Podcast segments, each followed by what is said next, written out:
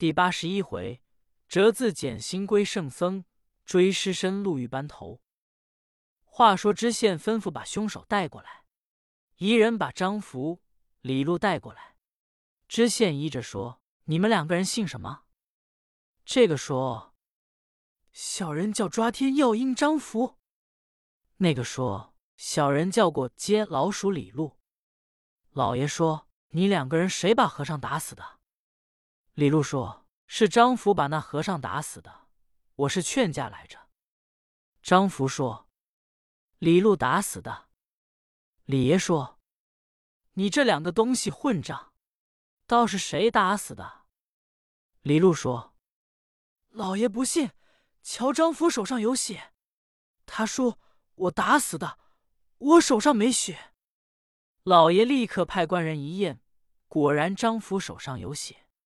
知县说：“张福明明是你打死的，你还狡赖。”张福说：“回老爷，和尚是我打死的。北门外高家前铺门口一刀砍死刘二混，可是李混杀的。”老爷一听一愣，书中交代，怪不得和尚说他两个人是旺八。原本张福、李禄这两个人是破落户出身，在外面做光棍、妻财主，无所不为。家里美人娶了个媳妇，这两个人在外面尽交的有钱的浮荡子弟。瞧见人家一有钱，这两个人就套着跟人家交朋友，没有交不上的。爱吃的人，他就先请他吃；爱嫖的人，他也陪着他嫖。日子长了，他就带往自己家里，叫他女人勾引人家。他作为不知道，充好朋友，不是向人家借钱，就是向人家借当。他女人叫他今天打镯子，明天又叫制衣裳，两口子吃人家。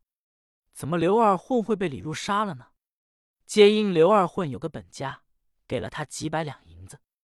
李禄见刘二混有了钱，他就把刘二混招到家去住着，吃喝不分。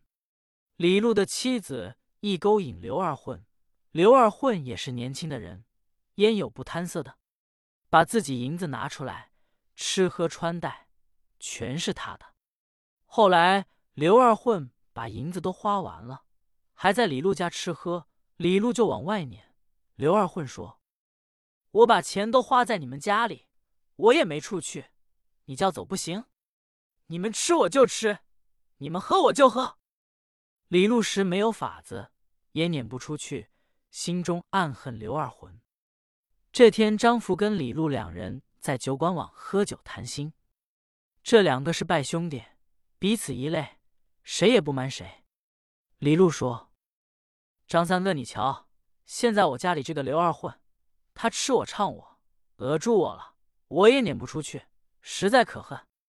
我打算把他约出来，请他喝酒，拿酒把地灌醉了，我把他杀了。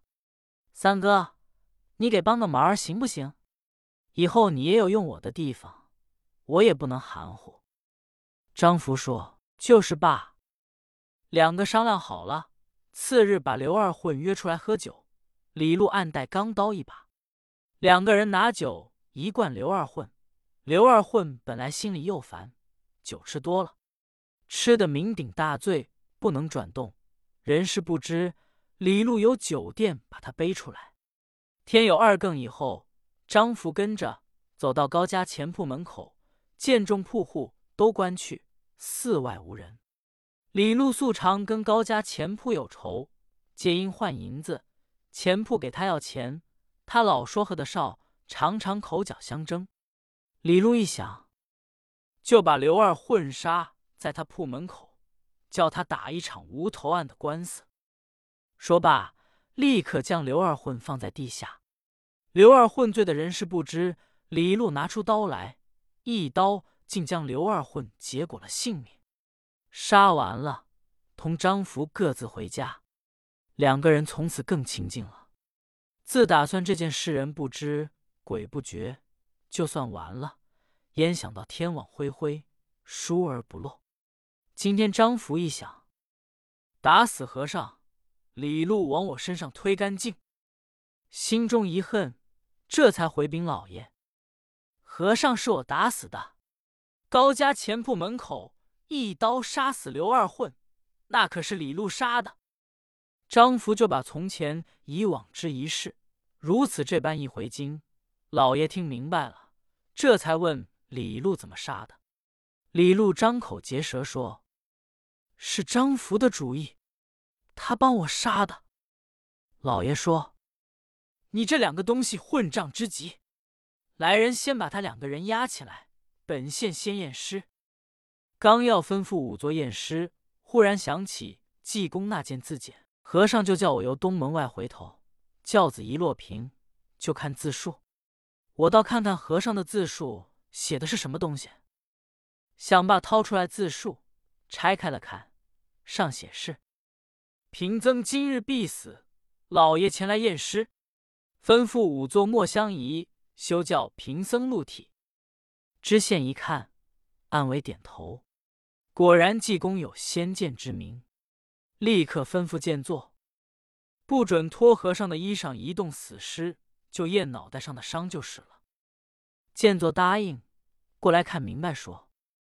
回禀老爷，和尚后脑海有二寸多长、三寸多宽的伤，伤了致命处，花红脑浆迸流。老爷点了点头，叫招房先生把诗格写了，吩咐先用席将和尚盖上，派地方官人看着。老爷这才叫官人押张福、离路回龙游县衙门。老爷走后，地方本面的官人拿席把和尚的死尸盖上。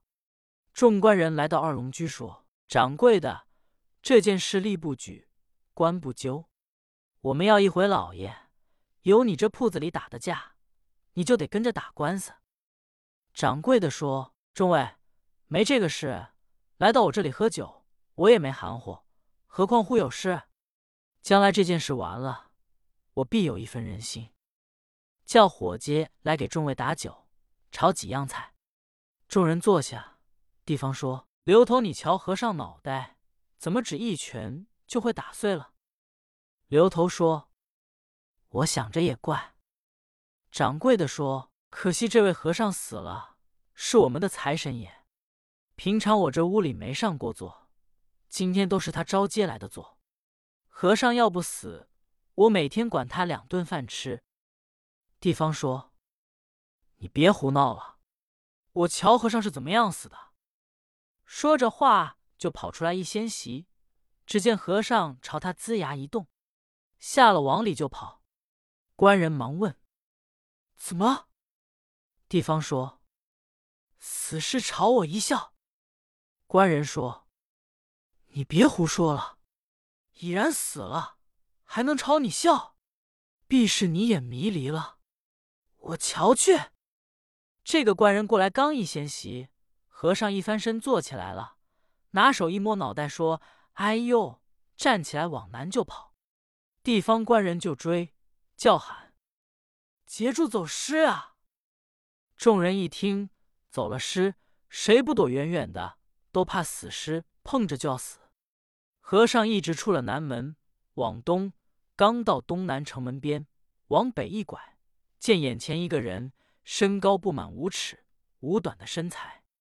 头戴紫金帽，身穿紫箭绣宝，腰系丝绦，薄底靴子，面皮微紫，凶眉恶目，压耳两给黑毫，手中拿着包袱。